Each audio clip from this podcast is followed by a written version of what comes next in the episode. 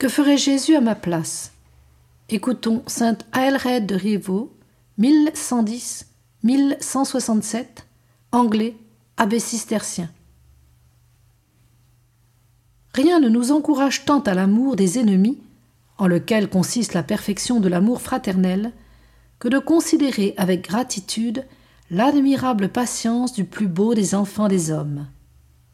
Il a tendu son beau visage aux impies pour qu'ils le couvrent de crachats. Il les a laissés mettre un bandeau sur ses yeux qui d'un signe gouverne l'univers. Il a exposé son dos au fouet, il a soumis aux pointes des épines sa tête devant laquelle doivent trembler princes et puissants.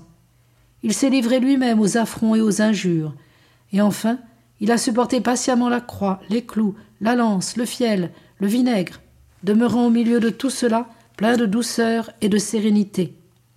Il fut mené comme une brebis à l'abattoir. Il s'est tu comme un agneau devant celui qui le tondait, et il n'ouvrit pas la bouche. En entendant cette admirable parole pleine de douceur, d'amour et d'imperturbable sérénité, Père, pardonne-leur, qui n'embrassera pas aussitôt ses ennemis avec toute son affection? Père, dit-il, pardonne-leur. Que pourrait-on ajouter à la douceur et la charité de cette prière? Et pourtant le Seigneur ajouta quelque chose. Il ne se contenta pas de prier, il voulut aussi excuser. Père, dit-il, pardonne-leur, car ils ne savent pas ce qu'ils font. Ils sont sans doute de grands pécheurs, mais ils en ont à peine conscience. C'est pourquoi, Père, pardonne-leur.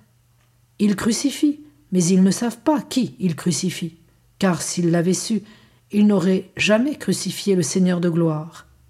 C'est pourquoi, Père, pardonne-leur. Ils pensent qu'il s'agit d'un transgresseur de la loi, d'un usurpateur de la divinité, d'un séducteur du peuple. Je leur ai dissimulé mon visage. Ils n'ont pas reconnu ma majesté. C'est pourquoi, Père, pardonne-leur, car ils ne savent pas ce qu'ils font. Pour apprendre à aimer, que l'homme ne se laisse donc pas entraîner par les impulsions de la chair, et afin de n'être pas pris par cette convoitise, qu'il porte toute son affection à la douce patience de la chair du Seigneur, pour trouver un repos plus parfait et plus heureux dans les délices de la charité fraternelle, qu'il étreigne aussi ses ennemis dans les bras du véritable amour, mais afin que ce feu divin ne diminue pas à cause des injures, qu'il fixe toujours les yeux de l'esprit sur la sereine patience de son bien-aimé Seigneur et Sauveur.